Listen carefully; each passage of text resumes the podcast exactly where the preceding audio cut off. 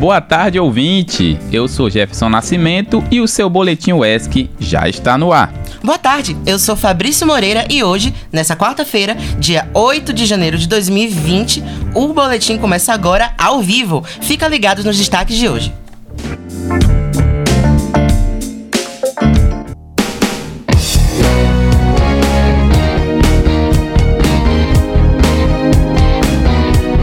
Fique por dentro da campanha contra o assédio moral aqui da UESC. A DUSC convoca os professores para uma assembleia amanhã. Saiba as vagas para o Cine Bahia de Itabuna. Além dessas informações, tem o dia de que, cardápio do RU, previsão do tempo na região e muito mais no Boletim UESC que começa agora.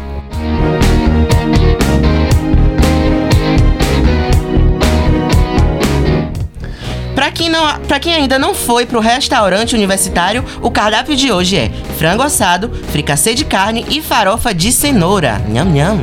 E para você que está na dieta e é vegetariano, temos salpicão e lentilha. Na salada crua tem pepino e alface, e já na cozida tem tabule e repolho refogado.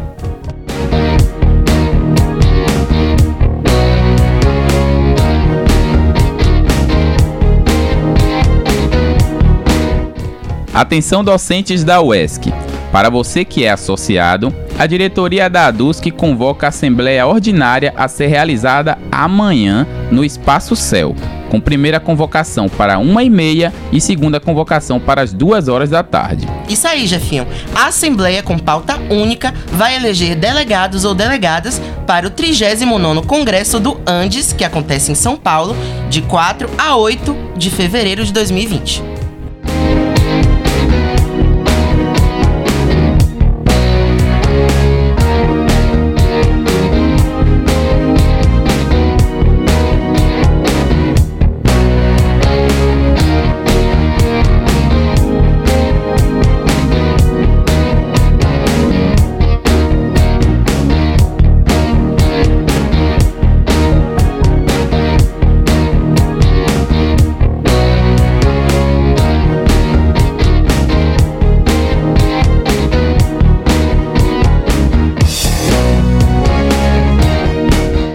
Ontem foi o Dia do Leitor, criado em homenagem ao suplemento literário do jornal O Povo do Ceará, que ficou famoso por divulgar o movimento modernista cearense.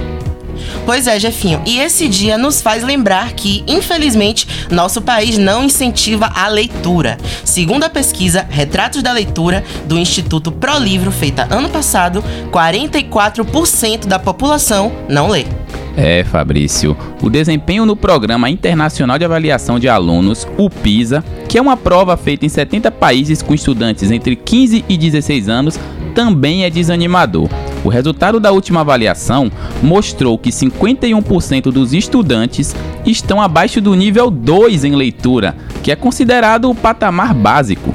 Pois é, Jefinho, mas nessa desesperança toda tem algo que pode animar um pouco. A Bienal Internacional do Livro do Rio de Janeiro iniciou o projeto Bienal nas Escolas, que leva autores para escolas públicas. A intenção é que os encontros já comecem nesse ano e se estendam até 2021. Importante. E também, Fabrício, a iniciativa do Ministério da Educação, o MEC, que lançou no mês passado o programa Conta Pra Mim, que estimula a leitura de livros infantis no ambiente familiar. A pasta disponibiliza uma cartilha para orientar os pais e responsáveis. Assim, esperamos que isso melhore o hábito da leitura do nosso país. E para você que está ouvindo a gente aí na Rádio ESC, fica a dica de tentar criar o hábito individual de ler. Experimente ir a uma biblioteca, seja ela física ou virtual, valorize o conhecimento e estimule sua imaginação. Eu acho que você vai gostar. Ler é muito importante.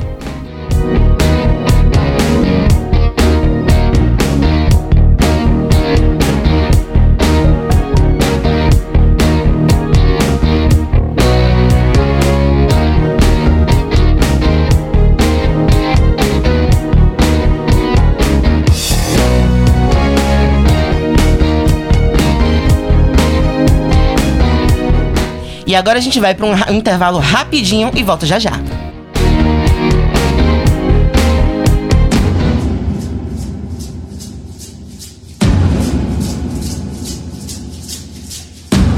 Há mais de 500 anos, os povos indígenas são violentados e invisibilizados, o que tem dado continuidade ao genocídio e ao etnocídio. Só em 2017 foram registrados 110 casos de assassinatos de indígenas, 128 casos de suicídios e mais de 700 crianças indígenas mortas em território nacional. Todas essas atrocidades vêm acompanhadas da violação do direito à terra, que é garantido constitucionalmente, mas que na prática não tem se aplicado.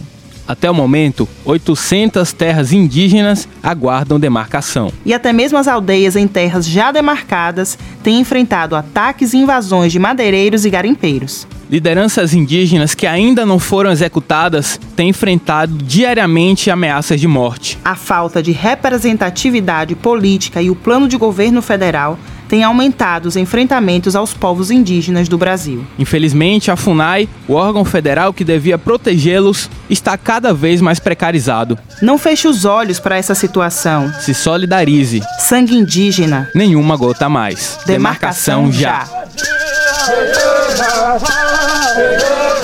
já.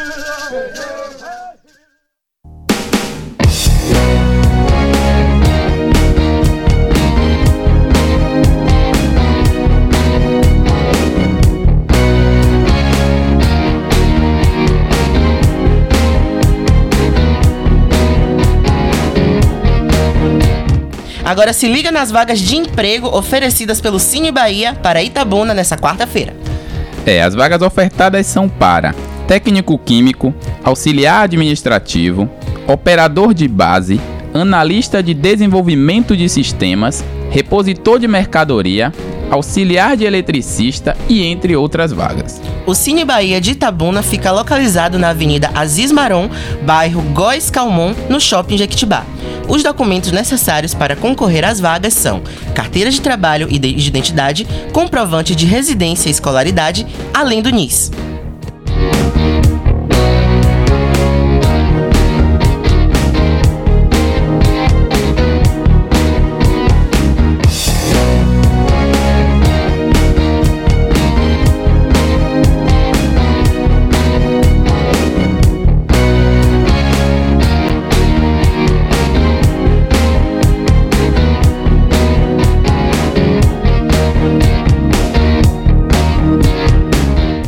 Você conhece. Você...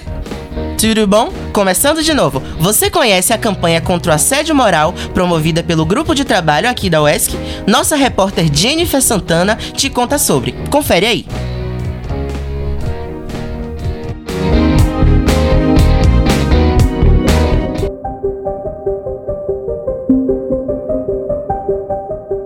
A UESC, em parceria com a CDRH e a AFUSC, está executando uma campanha contra o assédio moral aqui na universidade. A campanha vem com um conjunto de ações para prevenir e ajudar vítimas de assédio nos meios acadêmicos e administrativos.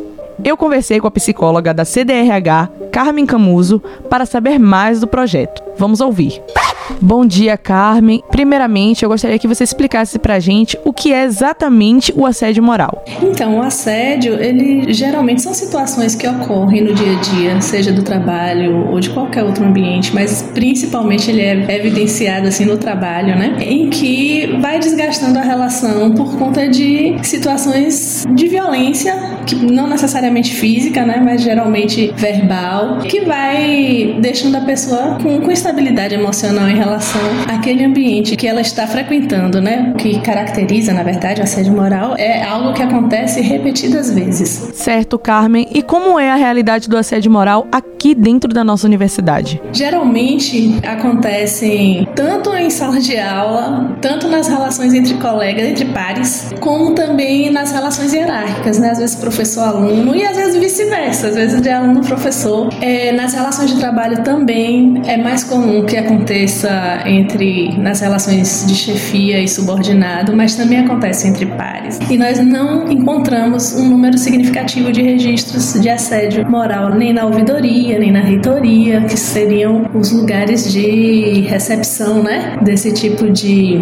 situação. E aí a gente acaba percebendo que de fato o assédio assédio existe aqui na instituição, mas que de alguma forma, pela própria dificuldade que é lidar com isso, às vezes quem passa pelo assédio ou se entristece, desanima e desiste de um curso ou do trabalho, fica como se não ocorresse isso na instituição, né? Carmen, você poderia explicar pra gente como funciona a campanha e quais ações ela está realizando ou ainda vai realizar? A campanha ela pensou três momentos, né? Não sei se seria momentos, mas três etapas. A gente pensou um material gráfico que pudesse colaborar, né, nessa divulgação, né? Então a gente acabou utilizando mais a mídia, o site, outras mídias que não é impressa. O outro momento da campanha são os espaços de diálogo. E o, o outro momento seria a formação, na verdade, de um grupo que pudesse elaborar uma política de prevenção ao assédio moral aqui na instituição. Inclusive, nós chegamos a elaborar uma minuta de uma resolução que pudesse defender todas as questões que estivessem relacionadas a assédio moral e não só ao assédio moral, mas ao assédio sexual e outras discriminações. É, eu gostaria de perguntar se uma pessoa sofre algum tipo de assédio moral aqui na universidade, como ela pode pedir ajuda? O que é que ela deve fazer? A gente tem alguns canais que são os canais de apoio, né? Por exemplo, nós, CDRH, a própria SEST, os DAs, as entidades de representação também, a DUSC, a FUSC, todos esses elementos dentro da universidade, eles podem ser canal fazer essa orientação para receber, acolher e orientar o que fazer. Obrigada, Carmen. Se você já passou ou passa por algum tipo de assédio aqui na universidade,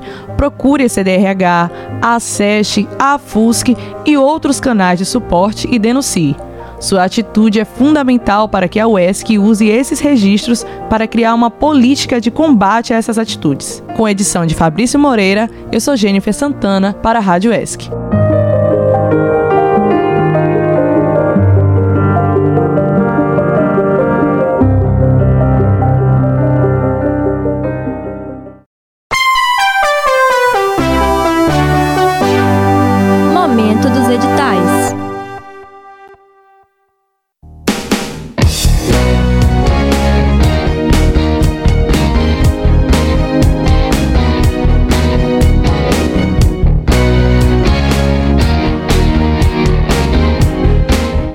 Pois então, o Departamento de Letras e Artes alerta para as inscrições do mestrado em Letras, Linguagens e Representações. São seis vagas e as inscrições vão da...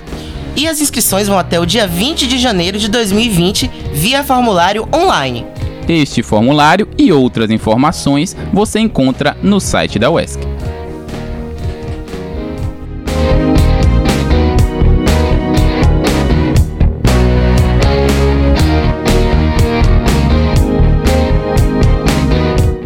O DLA convida a todos para o curso de especialização em gestão cultural da UESC no dia 18 de janeiro. O curso Fabrício é voltado para profissionais em exercício no campo da cultura, como gestores, artistas e educadores sociais. As inscrições acontecem no Protocolo Geral da UESC e o prazo para se inscrever é até o dia 10 desse mês. E para mais informações a respeito da documentação necessária, além de outros detalhes, acesse o site da UESC.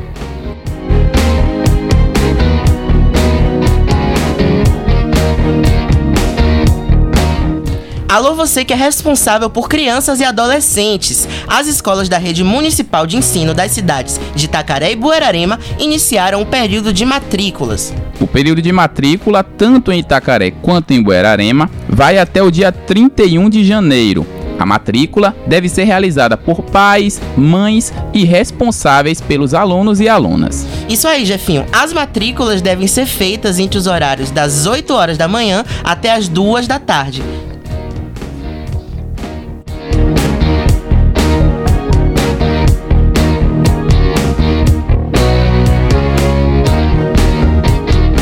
Lembrando que o ano letivo para essas escolas, né, da de Guararema e Itacaré, começa no dia 2 de fevereiro. E atenção para a previsão do tempo. Na cidade de Itabuna tem sol com muitas nuvens e sem possibilidade de chuva. A mínima é de 28 e a máxima de 33 graus. Em Ilhéus não é muito diferente, mas pode chover pela noite. A temperatura varia entre 24 e 32 graus. E para você que está na cidade de Barro Preto, não se esqueça do guarda-chuva, pois há possibilidade de chuva durante o dia todo. Agora se liga no intervalo que a gente já volta.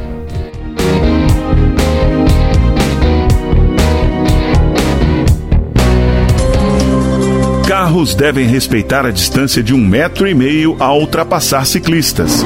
Já quem está na bicicleta deve ter muito cuidado com saídas de garagens, curvas, pistas molhadas e cruzamentos. Equipamentos como capacete, óculos ou viseira tornam a pedalada mais segura. Proteja a vida, seja cuidadoso no trânsito.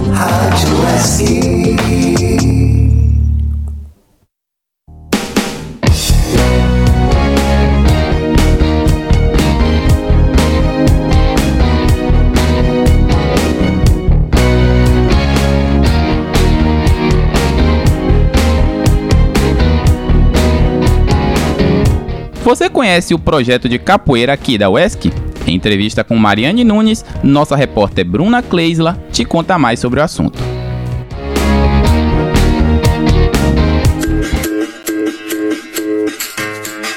A capoeira é uma expressão cultural brasileira que abrange a arte marcial, o esporte, a cultura, a dança e a música. Ela foi criada no século XVII pelo povo escravizado da etnia Banto e se difundiu por todo o Brasil.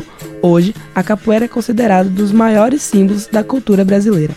E para falar um pouco mais sobre capoeira, eu vou conversar com Mariane Nunes, ela que é graduanda do curso de História aqui na UESC e monitora de um grupo de capoeira chamado Celeiros de Bamba Cordão de Ouro. Mariane, como funciona o grupo de vocês na prática da capoeira? O nosso grupo ele tem sede em Tabuna e ele desenvolve um trabalho aqui na universidade há quase dois anos. E aí a gente dá aula de capoeira tanto para criança, quanto para terceira idade, quanto para adolescentes e jovens também. E aí a gente tenta sempre estar tá, é, priorizando aulas separadas, né, para poder estar tá trabalhando especificamente com esses públicos. Agora fala pra gente quais os benefícios de praticar capoeira. Meu mestre costuma dizer que a capoeira ela trabalha o corpo e a alma. Então a capoeira ela nos dá primeiro uma disciplina muito grande, porque a gente entende o compromisso e a importância que a capoeira tem, e a gente também entende que a gente pratica algo que vai é, para além de um elemento físico, né, que beneficia a nossa saúde. Então a capoeira ela costuma, de fato, fa fazer parte das nossas vidas, né, e ela começa a reorganizar a nossa vida também, assim. Mariane, a capoeira é valorizada na universidade? Vocês recebem algum tipo de apoio para realizar essas aulas? Hoje na universidade temos dois projetos de capoeira. Um projeto eu já toco há quase dois anos e o outro projeto ele começou agora a ser desenvolvido pelo curso de educação física. Infelizmente os projetos eles são tratados de maneira um pouco diferente, né? É, no meu caso eu dou aula no espaço Céu e eu infelizmente nunca consegui uma sala mesmo tentando na universidade. Então meus alunos já treinaram comigo no cascalho, atrás da biblioteca, no gramado, quando não fomos expulsos, né? É, já outro grupo não, né? Por ser um projeto de extensão, consegue ter uma sala, porque a universidade tem uma sala de capoeira, e eles conseguem desenvolver uma aula com uma de fato uma estrutura, né? Hoje eu até frequento as aulas e tudo mais, já cheguei a ministrar uma aula lá, mas é diferente, né? Você passar quase dois anos sentando num espaço, tendo pessoas que infelizmente desistem de treinar porque possuem vergonha, porque não tem estrutura, né? Tá no espaço aberto, tá no espaço onde eles não conseguem se sentir à vontade. Então, se por um lado a capoeira, a universidade ela valoriza a capoeira, quando quando existe um projeto de extensão, por outro, nós não somos de fato assistidos, sabe, com o projeto que a gente tem. Eu queria que você falasse um pouco sobre o sentido cultural e religioso que a capoeira tem a capoeira tem raízes históricas, assim, né, no que tange a resistência do povo negro. E é muito importante a gente relembrar isso, né, diariamente, porque infelizmente existem muitas pessoas que tentam apagar esse legado histórico que a gente tem. Né? A capoeira ela faz parte da cultura negra, a capoeira ela tem suas raízes na escravidão e a capoeira ela tem de fato uma ligação muito grande com as religiões de matriz africana. Infelizmente as pessoas tentam negar isso, né? Muito no sentido de demonizar o candomblé, né? Muito no sentido de demonizar a capoeira também, utilizar a capoeira somente quanto esporte. E esse inclusive é um debate muito grande que os capoeiristas têm, né? De não enxergar a capoeira enquanto esporte, justamente para poder não fazer com que se perca, né? Essa ligação que tem com as, a cultura é, afro-brasileira é a cultura de matriz africana, né? Então, dentro da cultura e dentro da religiosidade, a capoeira é um, um dos pilares, assim, um dos elementos muito importantes e fundamentais para a preservação de uma cultura que existe há muito tempo, né? E que eu espero, inclusive, que não se acabe. É isso, Mariane. A gente espera que a universidade passe a dar mais apoio para esses projetos, não só quando ele for um projeto de extensão, e que mesmo que não haja esse apoio, você continue com esse projeto, porque ele é muito importante. A gente aqui da Rádio ESC agradece muito a sua participação e parabeniza pela iniciativa. Com produção de Jefferson Nascimento, edição de Marcelo Vieira, eu sou Bruna Klesla para a Rádio ESC.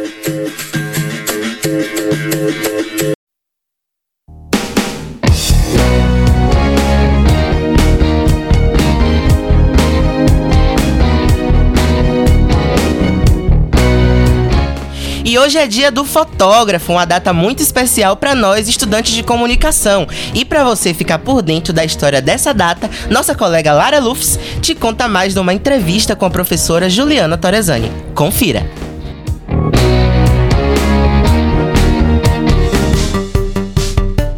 Hoje é comemorado o Dia do Fotógrafo.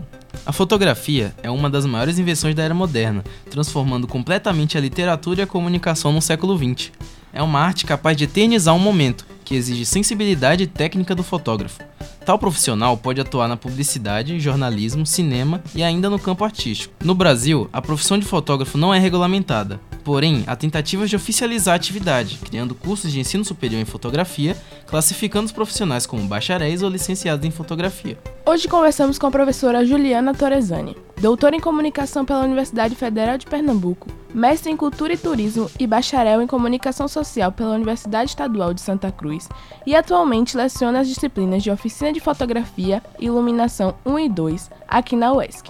Ela vai contar um pouco pra gente sobre a fotografia. Para você, qual a importância da fotografia para a sociedade? Veja bem, é, eu digo sempre que a gente está numa uma, uma sociedade imagética não só pela fotografia, mas também por outras produções, como a pintura, a escultura, o desenho, a gravura, etc. Então sempre houve ah, uma vontade, um desejo e até uma necessidade de se criar imagens. A fotografia, quando surge no início do século XIX, como uma técnica um ele e elemento de invenção científica e até mesmo elemento artístico, ela amplia é, de uma maneira para as demais camadas da sociedade a possibilidade das pessoas ter a posse do seu próprio retrato e de outros temas. Eu acho vital, eu acho importante, mas a, a, fotografia, a imagem como um todo na nossa sociedade atual, ela serve a diversos usos. Serve a ciência, a arte, mas serve também a uma série de elementos do ponto de vista político, estratégias econômicas, mercadológicas, né? Quando a gente observa as plataformas que a gente tem de imagem, como Instagram, Facebook, etc., que há uma imensa produção e circulação de imagens, para que fim? Né? Há os fins pessoais, mas por trás disso essas empresas têm uma série de interesses nessas nossas imagens. É a vigilância do indivíduo, é a visibilidade do corpo do outro, é uma série de questões que hoje são estudadas em função de ver o outro, vigiar o outro, observar o outro, para traçar um determinado perfil, uma característica de um grupo de indivíduos, para se ofertar produtos e até mesmo para buscar interesses políticos. Então, é, é, vital, é importante né, a fotografia para a nossa sociedade, mas como eu disse antes, acaba tendo diferentes uh, utilidades. Com o uso do smartphone e as redes sociais, o costume de tirar fotos é cada vez mais frequente em todas as classes e idades. Qual a sua opinião a respeito? Óbvio que quando chega o final do século XX, é, início do século XXI, que chegam os smartphones, né, os celulares com câmeras, a gente tem uma, uma produção ainda maior né? Ainda a possibilidade de se produzir e fazer com que essa imagem seja editada e que ela circule, principalmente em rede, é ainda maior.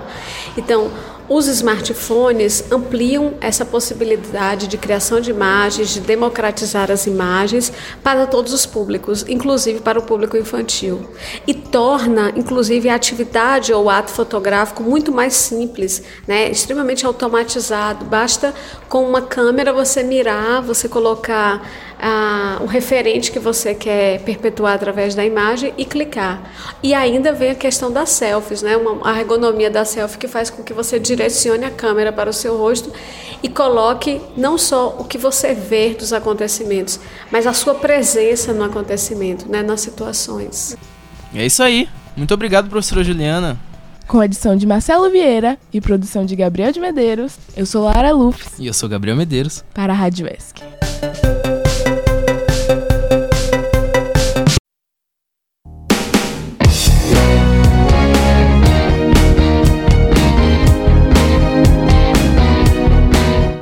É isso aí, ouvinte. Queria agradecer também aos nossos repórteres, né? Lara Lufes e Gabriel Medeiros, nossos babies, porque é sempre bom ter vozes novas na Rádio ESC. Quando tem, né? Tem que reconhecer.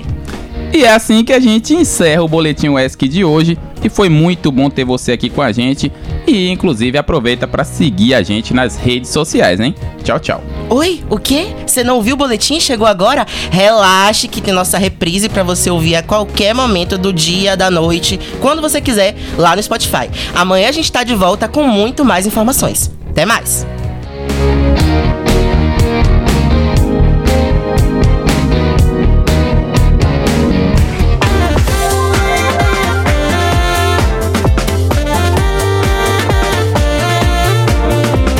Rádio ESC, muito mais respeito aos seus ouvidos.